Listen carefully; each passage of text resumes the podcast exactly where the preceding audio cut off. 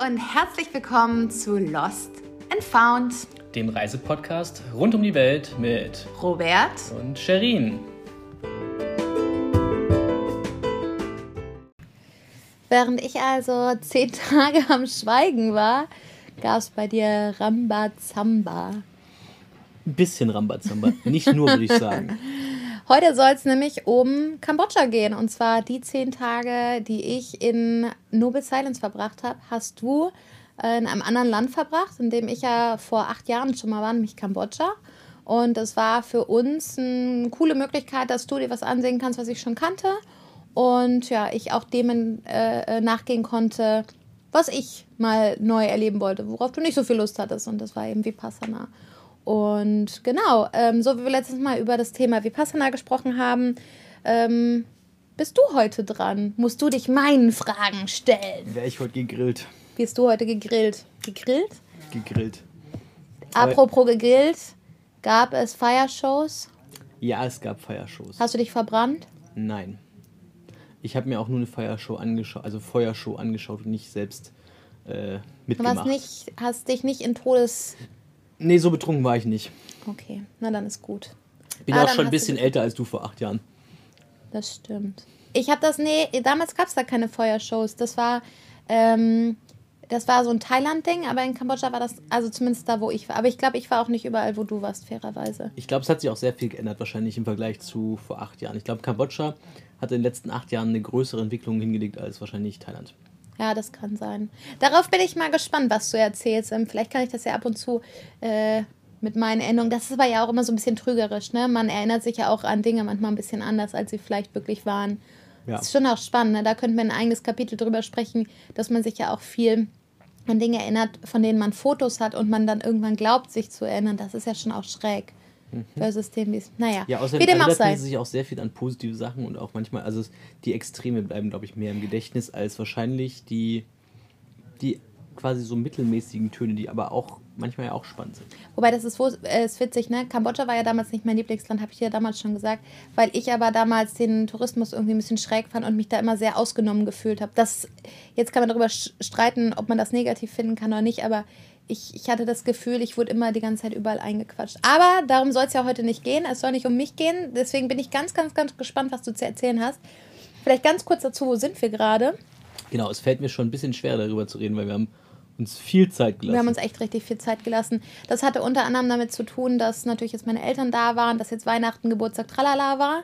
Ähm, und ja, wir auch einfach nicht so viel Zeit gefunden haben. Und wir sind ähm, mittlerweile in Patagonien haben heute einen sehr verregneten Tag in Puyuhuapi. Das klingt alles so, als wenn ein Hawaiianer sich irgendwie nach Chile ver verirrt hätte. Aber wie ich heute Morgen gelernt habe, liegt das an den Mapache, Mapachu, Mapuche, naja, wie auch immer.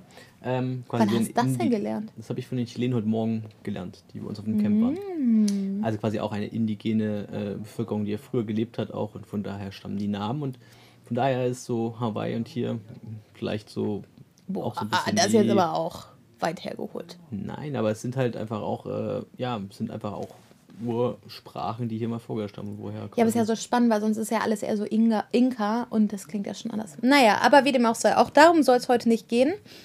Ähm, und bevor ich dich mit meinen ganzen Fragen löchere, äh, gib uns doch mal einen Überblick, wo du eigentlich lang gegangen bist, wie es eigentlich für dich losgegangen ist, ähm, als du Ciao Kakao gesagt hast. Nee, eigentlich habe ich Ciao Kakao gesagt.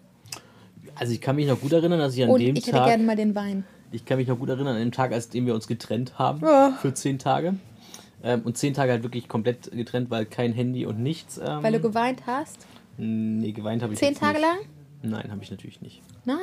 Nein, da müssen wir ehrlich sein. Ich habe jetzt nicht zehn Tage geweint. Nein? Aber ich habe mich dann gefreut, dich nach zehn Tagen natürlich wiederzusehen. Na gut.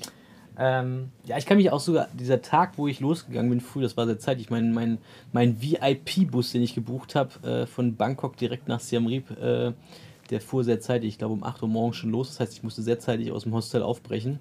Bin dann durch die leeren Straßen gelaufen, habe noch gesehen, wie die Buddhisten quasi oder die buddhistischen Mönche so ihre Almosen eingesammelt haben. Das war auch ein ganz spannender Blick auf Bangkok in dem Morgen. Hast du da an mich gedacht? Dass das jetzt, nee, das ist ja kein Scheiß, weil Vipassana, die Idee ist ja, dass da du wie ein Mönch lebst. Ja, das ist jetzt ein spannender Punkt. Ob ich in dem Moment da schon dran gedacht habe, weiß ich nicht. Ich war noch sehr müde. Okay, das kann ich nachvollziehen. Ähm, ja, Aber äh, es ging auf jeden Fall mit meinem VIP-Bus direkt los, den ganzen Tag über die kambodschanische Grenze, die ja berühmt berüchtigt ist, ähm, ging es nach Siem Reap. Warum? Du musst erklären, warum berühmt berüchtigt? Darf ich jetzt ausschulen schon so weit, ja? Ja, die Grenze ist berühmt berüchtigt für, dass man da eigentlich auch durchaus abgezogen wird als Tourist, weil man extra Gebühren zahlt oder weil einem jemand, ja, beim Visa ausstellen, wo auch immer, noch extra Geld aus der Tasche leckt. Siehst du, und so habe ich nämlich Kambodscha leider auch ein bisschen in Erinnerung. Aber es ist überhaupt nicht so gewesen. Ich habe meinen Bus gebucht und ich muss sagen, deswegen unter Anführungsstrichen begleiteter Grenzübertritt, so würde ich das bezeichnen. Ich bin wirklich da an die Grenze rangekommen, dann stieg dann so ein junger Thailänder ein bei uns, der uns alles nochmal erklärt hat, der gefragt hat, hast du deinen Personalausweis, äh, deinen Reisepass, hast du das Geld für das Visum, hast du äh, auch die, keine Ahnung was dabei und dann hat das sie wieder Hoppla, den, den Pass, den habe ich zu Hause gelassen. Genau, den Reisepass habe ich nicht dabei. Also wirklich idiotensicher.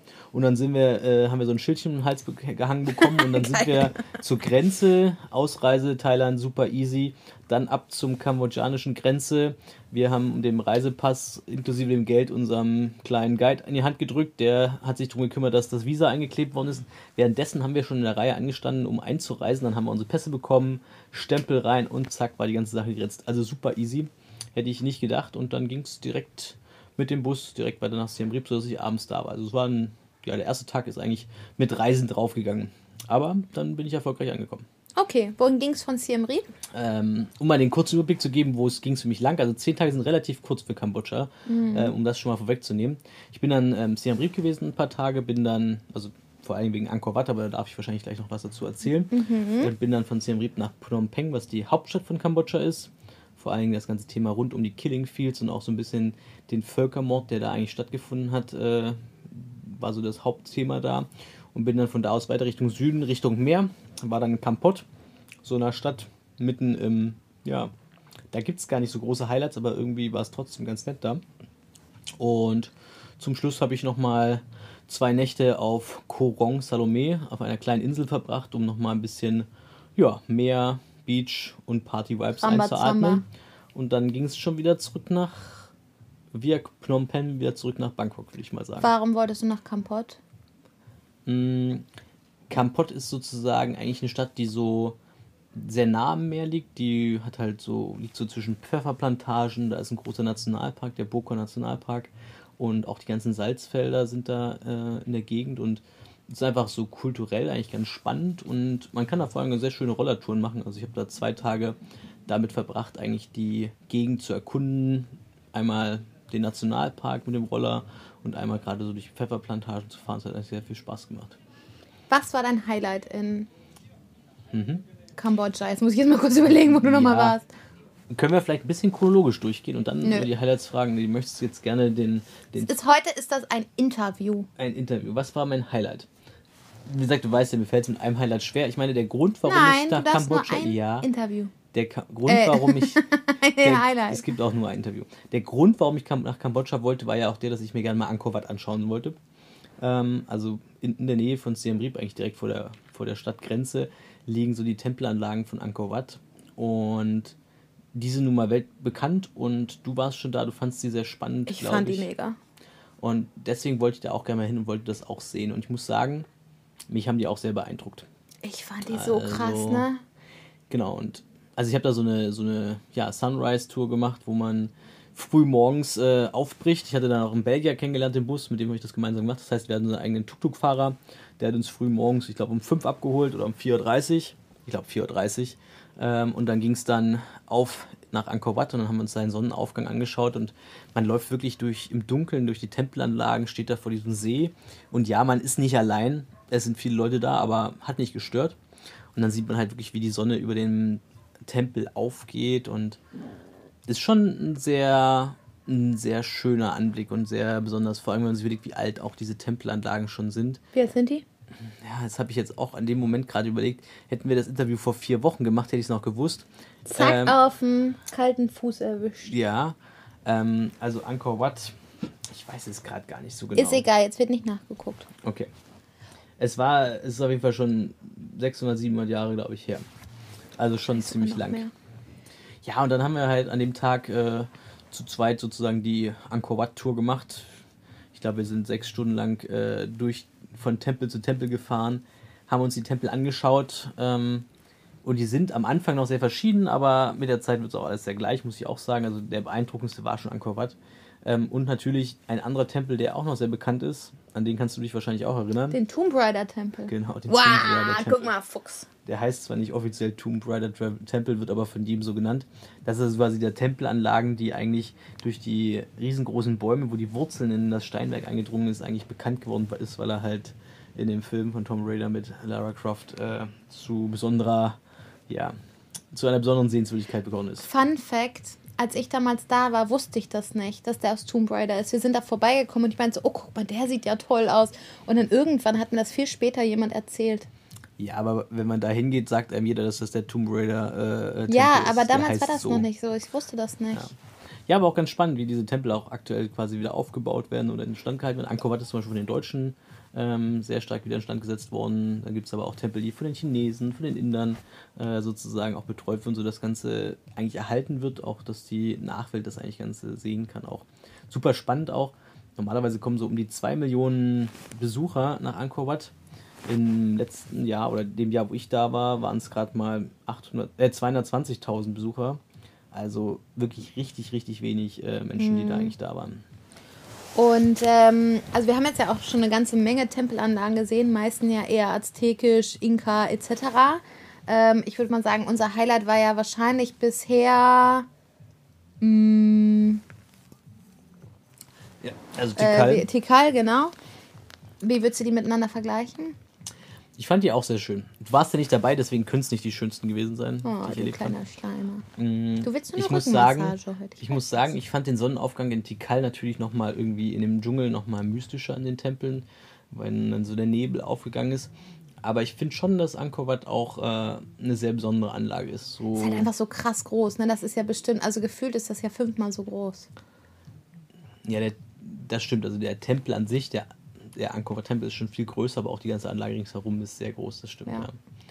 Ich finde es auch immer wieder beeindruckend, über wie viele Jahrhunderte eigentlich diese, diese Anlagen immer noch da sind. Ich meine, jetzt wird halt natürlich restauriert, weil sie werden zum Teil auch wieder aufgerichtet, die, die zusammengefallen sind, aber beeindruckend, wie lange eigentlich das Ganze auch standhält. Ja, und wenn ich mich recht erinnere, dann ist das ja auch mit so sehr detailliertem Steinwerk halt auch gewesen. Also man Mhm. sieht ja nicht nur einfach die, die Steinmauern noch, sondern du siehst ja viele Fratzen, die da gemacht wurden. Und so ein bisschen wie in Honduras, als wir da in... Ähm, Genau. Also du hast Ja. recht, es sind äh, sehr viele Fresken mit äh, den ganzen Kriegen, die dargestellt worden sind zwischen Genau. den verschiedenen Königen. Ähm, bin ich ganz ehrlich, da wir keinen Guide hatten, haben wir uns nicht so tief damit beschäftigt. Ähm, Ja. Allerdings um die Uhrzeit früh morgens wäre ich auch nicht ganz auf. Äh, Übrigens auch kleiner Fun Fact, äh, um 5.30 Uhr oder sowas sind wir da an der Theke um unser, oder an der Kasse gewesen, um unser, unser Ticket abzuholen. Äh, kostet 37 Dollar für einen Tag oder in dem Fall hätte man sogar zwei Tage gehen können. Und da muss man erstmal ein Foto um die Uhrzeit machen. Das sieht sowas von scheußlich aus. Also das ist. Äh, Ja, darauf nehme ich doch noch ein Glas Wein. das ist okay. Ein, ein Aluminiumbecher voll Wein, bitte. Ja, du musstest dir das nicht anschauen. Habe ich mir trotzdem angesehen. Zweiter Fun Fact, wenn ich noch einen Fun Fact über Kambodscha mitgeben darf. Aber nur noch ein. Nur noch ein. Ein Fun Fact und ein, ein Alubecher voll Wein, bitte. Bitte.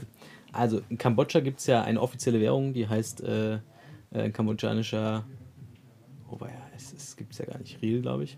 Ähm, Riel, ja. ähm, und parallel wird der Dollar viel genutzt. Und wenn du das Ticket kaufst, ähm, hat man mit einem 100-Dollar-Schein bescheid- bezahlt. Also weil an jedem Automaten in, Bank, in Kambodscha bekommt man 100-Dollar-Banknoten, aber keine kleinen Geldscheine. Und es ist super schwer in einem Land, wo man für 1, 2, 3 Dollar Essen bekommt und für 75 Cent ein Bier kauft, ist es sehr schwer, mit 100-Dollar-Schein durch die Gegend zu kommen. Und dann bekommt man nachher wieder einen lustigen Mix aus Währungen zurück und dann muss man äh, die ganze Zeit mit zwei Währungen in seinem Portemonnaie durch die Gegend rennen. Ähm, ja, war, fand ich. Äh, Okay, ist ein Fact, spannend. fand ich jetzt gegen Sofran. Okay. Na gut, aber darauf noch ein Gläschen. Okay, dann kommen wir mal weiter mit der Ich habe nächsten ich hab zweiten dein, Frage. dein Vipassana nicht so sehr bewertet, wie du hier meine, äh, meine du- Fun Facts bewertest. Jedem das, was wir das, wie er das Interview stellen möchte. Okay. Hier, ich bin Siam eher der Reap. Kurt Kröner, Krömer von uns Ja. beiden. Übrigens, Siam Reap ist auch äh, bekannt für seine Pub Street, ja. Ja. Ich muss allerdings sagen, da war nicht sehr viel los, als ich da war. Also das Bier war super günstig. Also an sich ist Kambodscha wesentlich teurer als, als Thailand. Und das Essen ist bei weitem nicht so gut wie in Thailand. Aber die Pub Street mit dem Bier, was 50, 75 Cent kostet pro, pro Bier, ist eigentlich ganz, lädt ganz gut ein, um was trinken zu gehen. Aber war nichts los. Also kein Rambazamba. Eher ein weniger. Allerdings habe ich äh, im Partyhostel übernachtet. Ja, schön, dass du darüber jetzt sprechen möchtest. Ich möchte jetzt über was anderes. also Okay. Ich, ich mache den Kurt Krömer, ich sag es dir. Was Okay. hat uns die Katze heute vor, vor die Tür gelegt? Was war denn der bewegendste Moment? Der bewegendste Moment. Hm. Der bewegendste Moment der Reise war, hat mich wahrscheinlich, das ist wahrscheinlich auch die nächste Station gewesen. Die war, ähm, da bin ich nach Phnom Penh gereist und Phnom Penh war der Ort, wo ich in das Museum gegangen bin. Das heißt S21 Museum, sehr un wenig vielsagend, aber es ist eigentlich das Museum, wo man erklärt bekommt, wie eigentlich die Zeit der Roten Khmer in äh, Kambodscha verlaufen ist. Und es ist irgendwie so ein Kapitel in der Geschichte, was, was ich vorher gar nicht kannte. Ich weiß nicht, ob du das so, ja. ja. bevor du dahin gereist, ob dir das so be- bewusst war. Also es ist eigentlich eine Zeit, Acht wo Jahre her, das kann ich dir jetzt nicht mehr sagen. eine Zeit, wo äh, eine ja, große kommunistische Gruppe in, in Kambodscha quasi so die Macht übernommen hat ähm, und dann eigentlich ein sehr großer Völkermord passiert ist. Das heißt, über drei Millionen Menschen von den acht Millionen Einwohnern von Kambodscha sind eigentlich in der fünfjährigen Zeit von 1986 bis 1990 äh, umgebracht worden. Und dieses Museum zeigt halt, äh, wie Folteranstalt aussah, wo halt die Menschen hingekommen sind zuerst, wo man ihnen dann das, ja, die Aussage abgepresst hat, dass sie quasi gegen das Regime gearbeitet haben oder dass sie quasi konterrevolutionäre äh, Maßnahmen unterstützen. Und das war schon sehr, ja, schon ein bisschen bedrückend zu sehen, aber noch beeindruckender, auch aus dem negativen Sinne, waren eigentlich die Killing Fields, die ganz in der Nähe von Phnom Penh auch sind. Also davon gab es über 300 in Kambodscha. Ich habe mir jetzt nur eins angeschaut, aber das ist quasi das stellvertretende, was heutzutage auch da ist, mit einem sehr großen Krypta, wo heutzutage dran gedacht wird, auch eigentlich so das Denkmal dafür ist für die Menschen, die da umgekommen sind. Und was ich sagen muss, da war halt wirklich so eine, man hat so einen Audioguide gemacht und es war eine der besten ja, Museen, die ich so erlebt habe. Man ist halt wirklich rumgeführt worden, hat so ein bisschen erlebt, wie das, wie die Menschen eigentlich da hingekommen sind. Am Anfang waren das halt irgendwie 50 äh, im Monat, die da auf diesem Killingfeld umgebracht worden sind. Zum Schluss kamen halt 200 bis 300 Menschen am Tag und wurden da umgebracht. Und das ist wirklich eigentlich unvorstellbar und das ist irgendwie sowas, was für uns in Deutschland, glaube ich, auch nicht in der Schule gelehrt wird. Und das war für mich irgendwie ein ja schon auch ein bisschen bedrückender Tag, den man da erlebt hat, aber ich fand es auch einen sehr wichtigen Tag, um die Geschichte äh, auch von Kambodscha kennenzulernen. Das ist auch ein Grund, warum Kambodscha ein sehr junges Land ist. Also Lebens äh, durchschnittliche Lebensalter liegt bei knapp über 20 Jahren, weil einfach in dieser Zeit so viele Menschen umgebracht wurden, dass es einfach auch äh, ja, es einen großen Bevölkerungsschwund gab und jetzt steigt das Ganze wieder. Und ja, dieser Tag, der war wirklich sehr besonders und den nehme ich auf jeden Fall auch mit. Eigentlich ja auch voll spannend, weil ich meine, wir waren ja schon in vielen Ländern, also gefühlt gibt es ja kein Land, in dem kein Völkermord irgendwie geschehen ist oder in dem es zumindest eine, eine gewisse Zeit gab, die sehr, ähm, sagen wir, durch Diktatoren oder irgendwelche aggressive Politik äh, es auf jeden Fall viele Menschen zu Tode gekommen sind. Gut, vielleicht nicht jedes Land, aber schon viele Länder. Und es gibt ja doch sehr wenig Länder, die das so stark aufarbeiten und eigentlich auch so sehr zur, zur Schau stellen. Ne? Also viele Länder, die vielleicht auch jemanden anders noch an den Pranger stellen. Also in Vietnam zum Beispiel denke ich viel auch daran, dass sie äh, so diese, die, die, die ganzen äh, Tunnel und so weiter vom amerikanischen Krieg äh, in, in, in Vietnam darstellen. Ich sage nicht, dass das falsch ist, aber ja sehr wenige Länder, die eigentlich so selbstkritisch mit sich sind. Ich glaube, Deutschland ist wahrscheinlich, wahrscheinlich ist es deswegen für uns auch was, was so, oder sehe ich das falsch?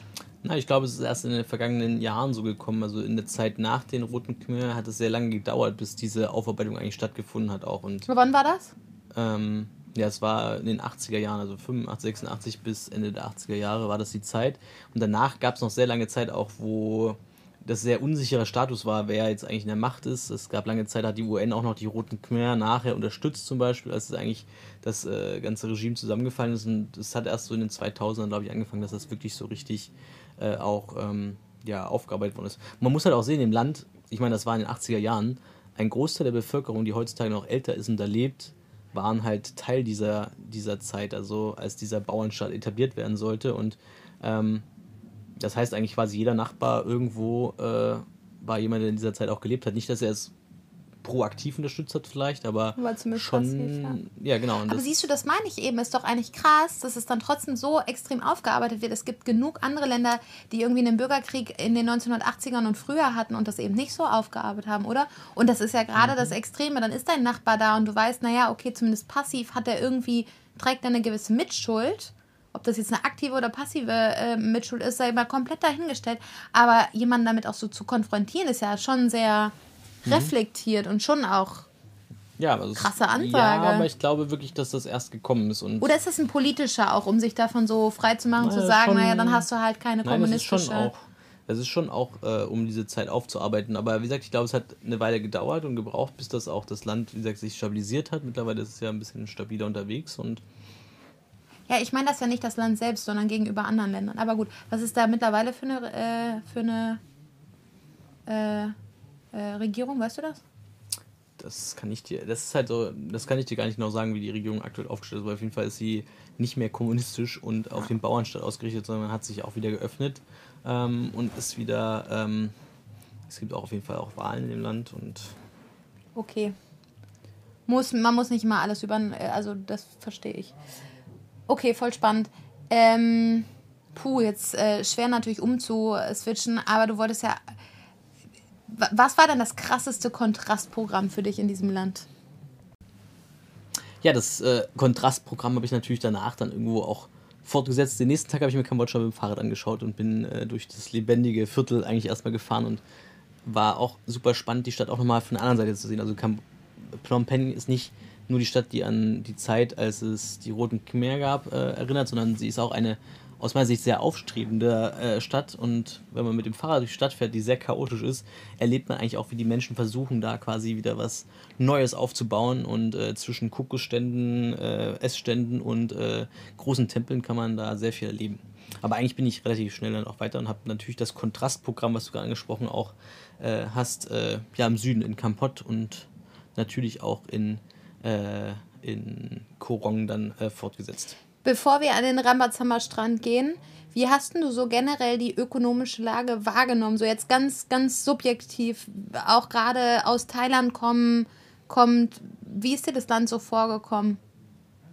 Ja, ich glaube, das ist auf jeden Fall ein Land, was, was äh, natürlich noch nicht so weit entwickelt ist wie jetzt Thailand, was auch noch große Abhängigkeiten in verschiedene Richtungen hat.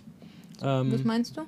Naja, Abhängigkeiten nach in die USA, einfach von, den, von der Historie her. Ah, okay. aber auch von natürlich, wie das Land sich weiterentwickelt. Also sie sind halt noch bei weitem nicht so entwickelt wie zum Beispiel Thailand. Also ich meine, du hast eine touristische Infrastruktur, man sieht das halt zum Beispiel bei den Hostelketten, die da gerade entstehen.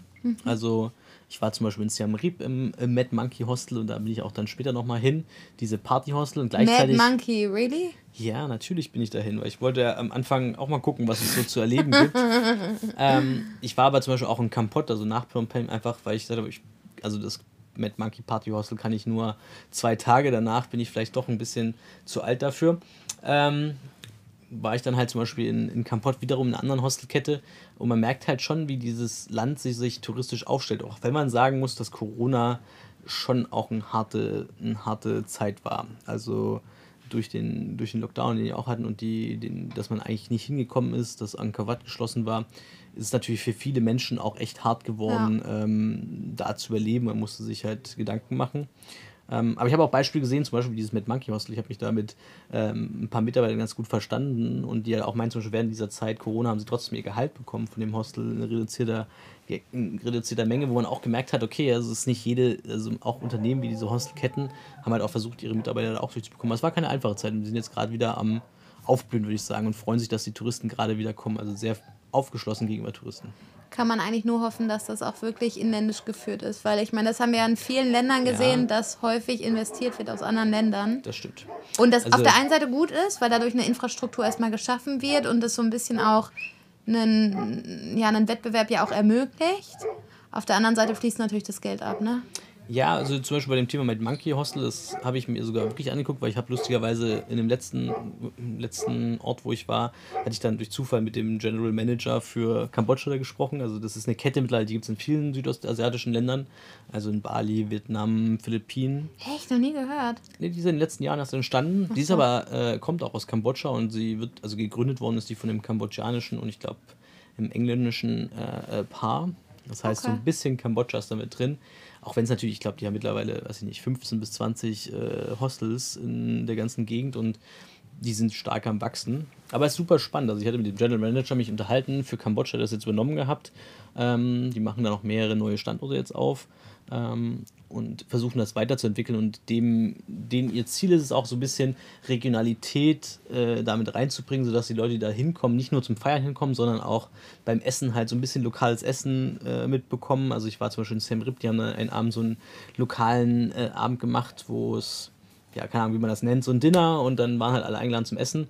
Ich hatte dann jetzt nicht bezahlt, ich hatte mich schon abends verabredet, aber ich habe dann trotzdem mal mitessen können und die haben sich echt viel Mühe gegeben, einfach diese lokalen Speisen da reinzubringen zum Beispiel. Und sie versuchen auch das Gleiche mit den kulturellen Aktivitäten und mit den Mitarbeitern, dass es halt jetzt nicht nur Volunteers sind, das sind ein paar Volunteers, die da als Animateure arbeiten, es ist aber vor allen Dingen sehr viele lokale Kambodschaner, die da mitarbeiten sollen. Voll schön. Eigentlich erinnert mich an viele Anfänge eigentlich vom Reisen, Backpackertum, wo wir auch sagen, manchmal waren wir in Ländern, als sie noch viel, viel früher sozusagen in ihrer touristischen Entwicklung waren, wo man jetzt sieht, okay, die Dinge werden häufig danach erstmal anonymer. Kann gut sein, dass es dann wieder zurückkommt zu so einem langsameren Tourismus. Aber wenn man so an Thailand denkt, vor zehn Jahren oder so, da war das natürlich auch noch viel, viel. Mittlerweile sind die ultra stylisch, diese Hostels. Ne? Super Fall. anonym, während das zumindest ich- so, woran ich mich erinnere, früher auch mehr so war, dass man noch wesentlich näher an der Kultur dran war, ähm, weil es einfach so viel kleiner war und eben auch viel weniger da durchgejagt wurde. Ne? Ja, wie gesagt, nicht Voll so anonym. schön Ich fand die nicht so anonym, aber wie gesagt, aber ja. Also man Nee, eben genau, es ist noch nicht anonym, das meine Man ich muss ja. auch einfach gucken, genau. Wie gesagt, äh, ich würde ja auch mal so ein bisschen noch die letzten zwei Orte so ein bisschen noch erzählen, was ich Ja, da gemacht ja, habe. ja gut. Aber in Kampot war ich zum Beispiel in Bonn, das ist auch eine andere Hotelkette, die auch aus dieser, aus Kambodscha stammt. Und das halt das Gegenstück ist zu dem Partyhostel, da kann man halt wirklich am Pool chillen und es ist halt wirklich fast wie so ein Hotel, aber es ist halt ein Hostel. Super entspannt, schön ruhig abends, tolle Betten zum Schlafen. Das ist halt so der, Gegen, der Gegenentwurf zu einem Partyhostel, auch das hat man halt und äh, Gut, die Generation entwickelt sich halt auch, ne? Und am Ende guckst du dir halt an, was gebucht wird. Okay. So, du kleiner Mad Monkey. Darf ich jetzt ich noch weiß, erzählen? dass du schon dreimal nee, erzählen ich möchte wolltest, wie die Rambazamba. noch erzählen. Ah, Hab ja Kampot gar war noch nicht Party Party. Nee, Kampott war, also ich habe ja wirklich in Siem Reap war ein bisschen Party, da habe ich aber nach zwei Tagen ja auch gesagt, es reicht und dann war ich in Phnom Penh und dann bin ich ja nach Kampott gereist, einfach um noch mal ein bisschen Zeit auch für mich zu haben. Das war mir glaube ich auch mal wichtig und habe dann da zwei Tage meine Rollertour gemacht. Das hat super Spaß gemacht. Bin einmal in den Bokor Nationalpark gefahren, also wer jemand von euch da mal hinkommt, kann ich nur empfehlen. Da fährt man so in vielen Serpentinen auf einen Berg hoch, wo früher mal aus der französischen Kolonialzeit ein verlassenes Dorf ist und ähm, neben dem schönen Ausblick, den man hat, äh, sieht man vor allen Dingen besonders viele Affen, die da am Wegesrand sitzen äh, und äh, ja, die am liebsten von einem was zu essen bekommen. Ich habe sie dann natürlich nur abgegrüßt und bin hochgefahren, aber ähm, richtig schön und von da oben hat man auch Ausblick schon auf die Phuoc Island, also Vietnam, direkt vor der Küste. Da war ich mit meinen Eltern mal gewesen. Also fand ich super schön und in der anderen Richtung, am zweiten Tag bin ich dann noch in die Pfefferplantagen gefahren. Das war ein sehr großes Offroad-Abenteuer, würde ich sagen. Äh, also ich glaube so 40 Kilometer auf irgendwelchen Offroad-Straßen mit dem Roller, da hatte ich auch echt dann danach, äh, meine Hände haben gezittert, würde ich fast sagen. Aber war super schön, also man kann einfach eine Pfefferplantage besuchen, man zahlt keinen Eintritt, man bekommt da eine Führung und es ist einfach so nett gemacht alles. Also von daher fand ich das auch super schön und auch einfach mal für, für sich selbst Zeit zu verbringen und nicht nur Party, Party, wie du jetzt äh, mir natürlich versuchst, hier in den Mund zu legen, ne? Aber jetzt kam doch Party Party. Jetzt kam doch Party Party, genau. Die letzten zwei Nächte habe ich mich entschieden, nochmal nach Korong Salome zu fahren. Eine ganz kleine, kleine Insel, also wirklich nicht sehr groß. Man muss sich ganz genau überlegen, auf welche Insel man in Kambodscha eigentlich geht, ähm, weil die Inseln sind jetzt nicht so wie in Thailand, man fährt da großartig rum, sondern es sind eher so Buchten, wo die Hostels oder Hotelanlagen sind und dann kommt man nicht so ohne weiteres da wieder weg. Und das Mad Monkey Hotel ist da eigentlich berühmt, weil es eine super schöne Bucht hat mit vielen Aktivitäten und ja, man wird abgeholt vom Steg und dann geht es mit dem privaten Piratenboot sozusagen auf äh, Mad Monkey Island. So fühlt es sich zumindest an. Mit Weiterhin betreutes Reisen, ja. Nein, aber ja, der Altersdurchschnitt ist schon ein bisschen unter mir gewesen, aber es waren auch Menschen in meinem Alter da. Also man fühlt sich manchmal vielleicht, also muss man doch sagen, langsam auch ein bisschen älter, ja. Manchmal Hast den Rollator am Eingang abgegeben. Genau. Aber es war sehr cool. Auch ein sehr digitales Hostel, ja. Man bekommt sein Bändchen wie in so einem All-Inclusive-Hotel und dann kann man mit seinem Bändchen immer alles bezahlen. Also. Und dann ging es halt abends los. Wir hatten abends eine super lustige Runde mit Flunkyball spielen, mit. Ich habe neue Trinkspiele kennengelernt, also Toilettensitz und Smash the, Smash the Jack sind die neuesten Errungenschaften, die ich da gelernt habe. Äh, da wurde der erste Abend ziemlich lustig, feuchtfröhlich und wurde eigentlich finalisiert. Eines der Highlights auch da war, im Plankton schwimmen zu gehen. Also das kann man jetzt natürlich hinterfragen, wie, wie sinnvoll es ist, wenn alle betrunken sind, dass man dann auf einmal noch im Meer schwimmen geht. Aber es war sehr, sehr cool, wie auf einmal beim Schwimmen alles um eingeleuchtet hat. Das Glowing Plankton, musst du sagen. Plankton das hast du immer. Glowing Plankton oder das Biolumineszenz.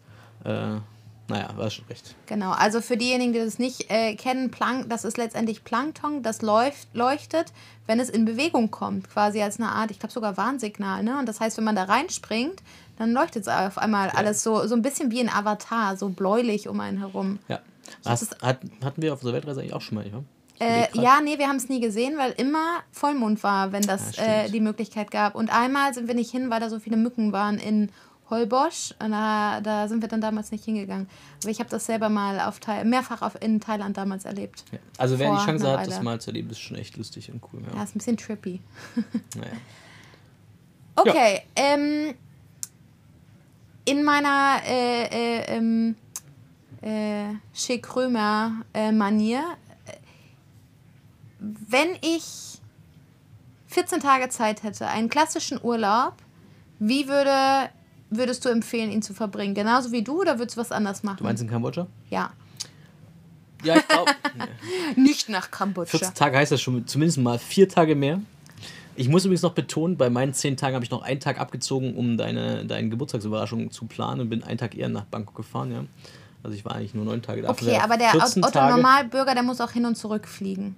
Also eigentlich ja. hat er zwölf Tage vor Ort. Also drei Tage noch mehr als du. Würdest du alles gleich machen? Ja, ich glaube, so die Highlights auf jeden Fall schon. Ich glaube, Siam Reap gehört auf jeden Fall dazu, genauso wie Phnom Penh man sich anschauen sollte.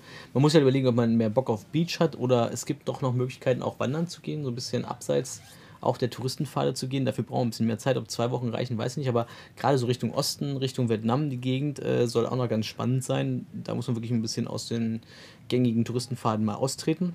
Eine Sache, die ich nicht geschafft habe in Kambodscha, die ich eigentlich gerne gemacht habe, ist, mit dem Zug zu fahren.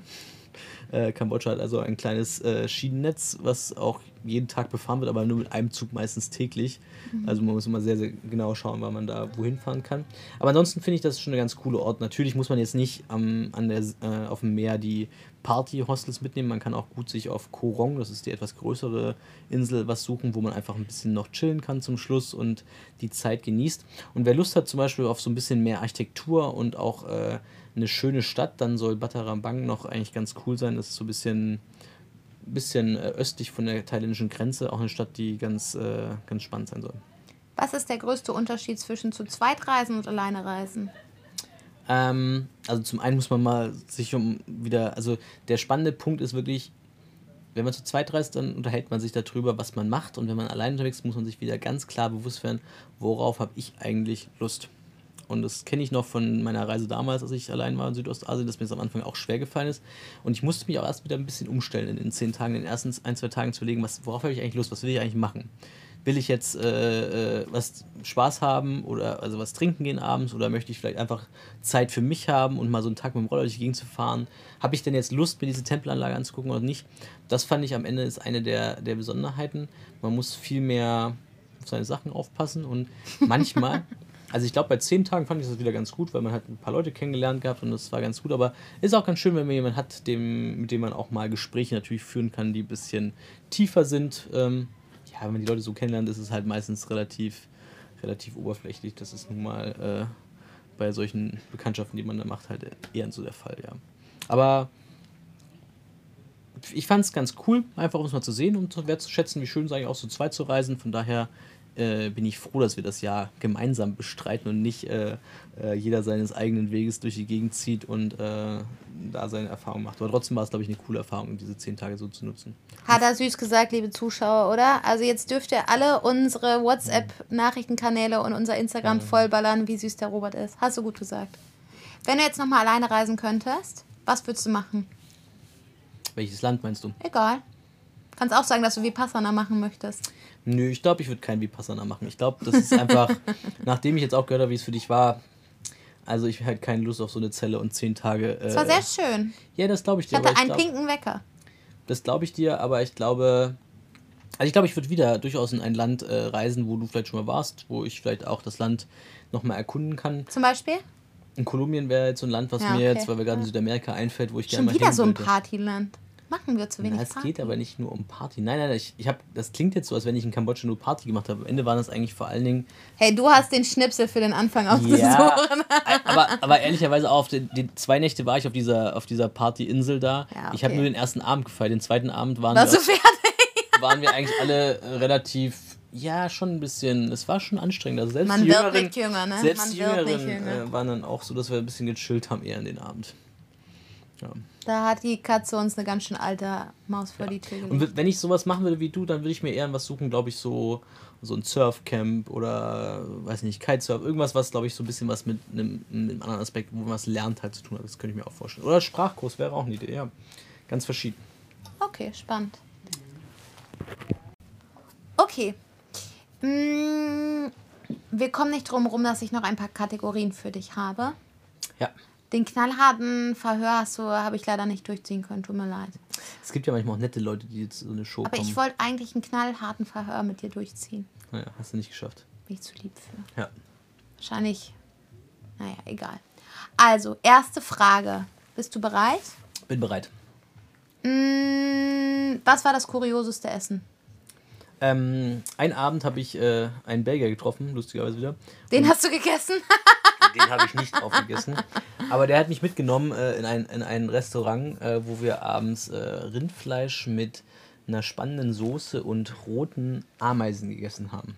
Warum sind die eine warum lokale, lokale Delikatesse da an Siem Reap gewesen. Und ähm, Brennt es dann so? Also haben die noch dieses Gift in sich? Das nee, nee, ist ist so. eher so, die sind frittiert, ist eher so ein knuspriges äh, Etwas in der Soße. Also ist jetzt nicht, ich würde jetzt nicht sagen, dass man jetzt schmeckt, dass es Ameisen waren, aber es war ein besonderes Gericht, würde ich sagen. Bestes Essen?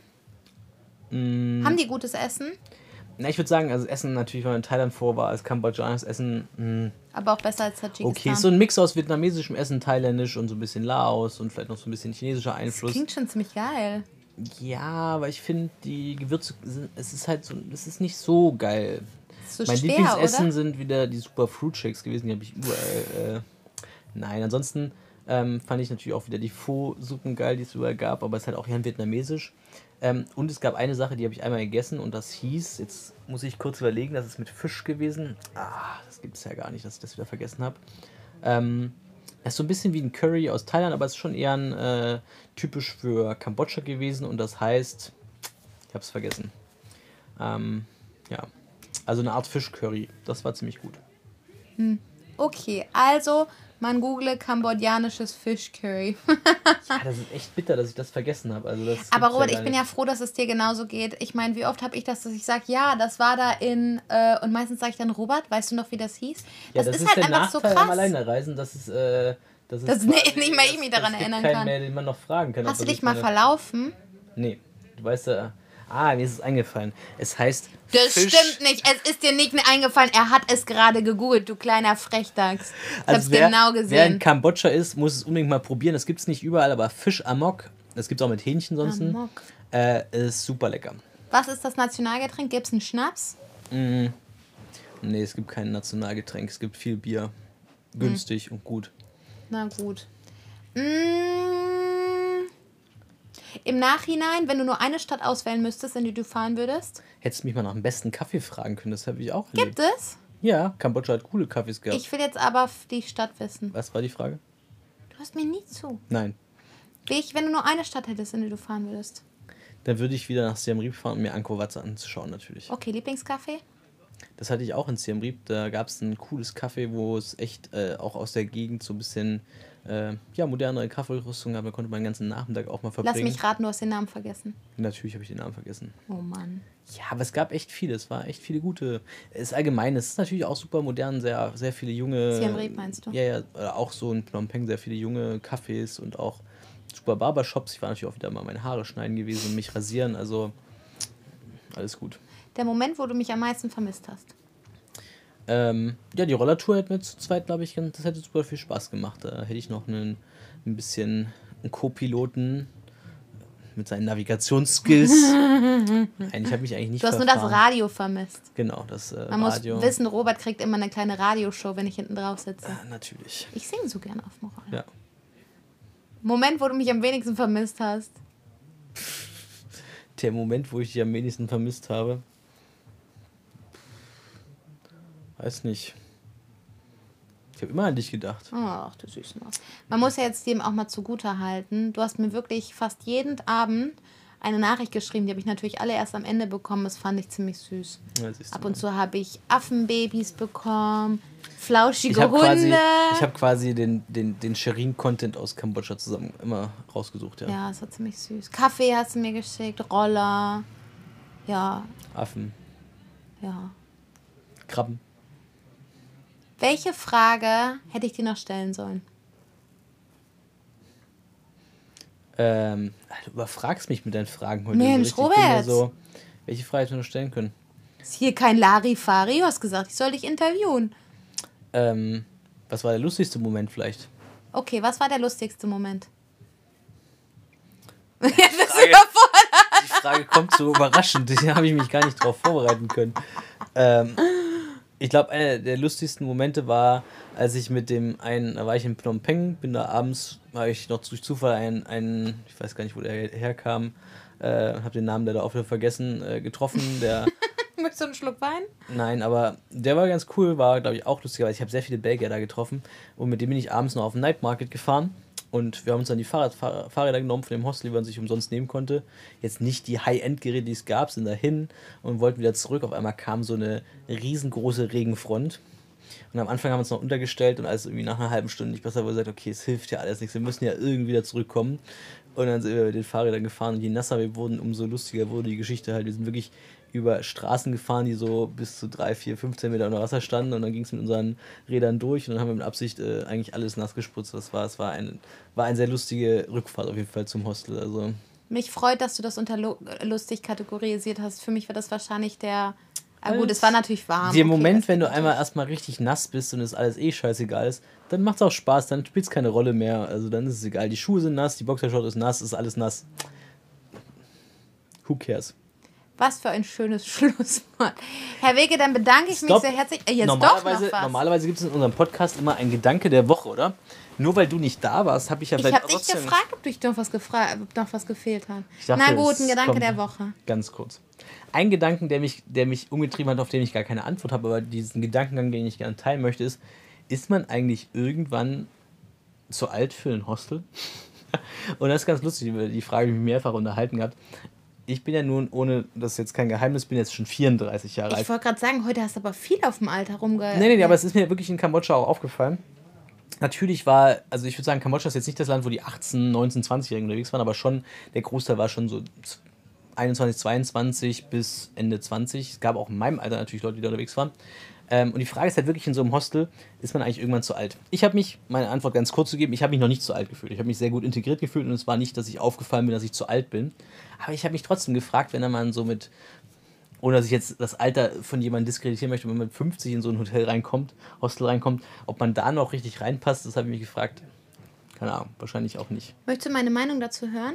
Ja, sehr gerne. Oder möchtest du das offen stehen lassen? Ich, ich würde die Meinung von den anderen dazu auch interessieren, aber du darfst mir sehr gerne deine Meinung dazu erzählen. Also ich glaube zwei Dinge. Die eine Sache ist, Hostel ist nicht gleich Hostel. Also jetzt zum Beispiel ist es ja kein Geheimnis, dass äh, als wir zum Beispiel jetzt in Argentinien waren, wir zum Beispiel auch mit meinen Eltern in Hostels waren und das hat 1A funktioniert. Also die Idee von einem Hostel als einem geteilten Schlafraum, glaube ich, das ist nicht das Problem. Ich verstehe aber, dass du über Community-Hostels sprichst und eher so Party-Hostels, wo es eher darum geht, dass abends eine Stimmung ist. Und ich glaube, das hängt auch ganz viel vom, von, der, von der Lebensart und Weise ab. Und ich glaube auch, genauso wie man irgendwann ja auch anfängt, weniger feiern zu gehen, ähm, weil man irgendwie in einem, in, einem, in einem Job steckt oder, oder vielleicht auch einfach gar keinen Bock mehr darauf Wann- hat, wann- ist natürlich eine eigene natürliche Auslese. Und ich glaube spätestens, wenn man über das Thema zum Beispiel Familie spricht, du würdest ja jetzt auch nicht mit kleinen Kindern in ein Partyhostel gehen. Und ich glaube, so äh, passiert das dann irgendwann ganz natürlich. Ich glaube, solange du, ich sag mal, wilder Junggeselle bist, könntest du wahrscheinlich auch mit 40 noch in ein, in ein Hostel gehen Ja, und damit glaube, feiern. das Aber ich glaube, irgendwann, wenn du so ein bisschen ruhiger wirst und setzt und deine Prioritäten woanders setzt, dann selektierst du dich ganz natürlich aus. Ja, Das ist meine vielleicht Meinung. ist das so. Das muss nicht stimmen. Das wäre ist einfach so, glaube ich, wäre das bei mir. Ja. Damit würde ich sagen, können wir ja auch, äh, können wir damit auch zum Schluss übergehen. Ich, Was glaubst denn du? ja, ich glaube schon, dass man irgendwann zu alt ist. Also, also nicht für jedes Hostel, natürlich gibt es Hostel, du hast recht, wo es nicht so die Rolle spielt, aber für bestimmte Hosteltypen ist man einfach ab einem bestimmten Alter nicht mehr in der Zielgruppe drin. Wir können jetzt diesen, diesen Podcast nicht auf diesem Ton enden lassen. Nee, das stimmt. Das ist voll traurig Also, sonst. Kambodscha war ein super cooles Land, was ich bereist habe. Ich würde da jederzeit wieder hinfahren. Na gut, ich habe noch eine Frage. Kambodscha in drei Worten. Das ist richtig Klischee, der kommt immer von dir sonst. Und dann sagst du mir, waren gar keine drei Worte. Kultur, Rel, also Kultur, Party, Also doch. also doch, und günstiges Bier auf jeden Fall auch, ja. Das sind genau drei Worte gewesen und damit verabschieden wir uns Uns aus. Patagonien und äh, Ja. bis zum nächsten Mal. Was mit dem Ausblick? Na egal, Den gibt's heute nicht mehr. den gibt es heute nicht. Es geht nach Hawaii, haben wir beim letzten Mal schon erzählt, von daher gibt es heute Jetzt hast du ihn Ausblick. doch erzählt. Ja, natürlich, der gehört dazu, der Ausblick. Na, So. tschüss jetzt. Bis dann.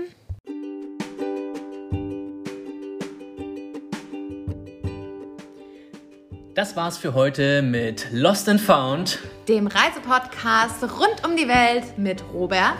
und Sherin. Wir freuen uns auch beim nächsten Mal mit euch Inspiration und Erfahrung rund um das Weltreisen teilen zu können.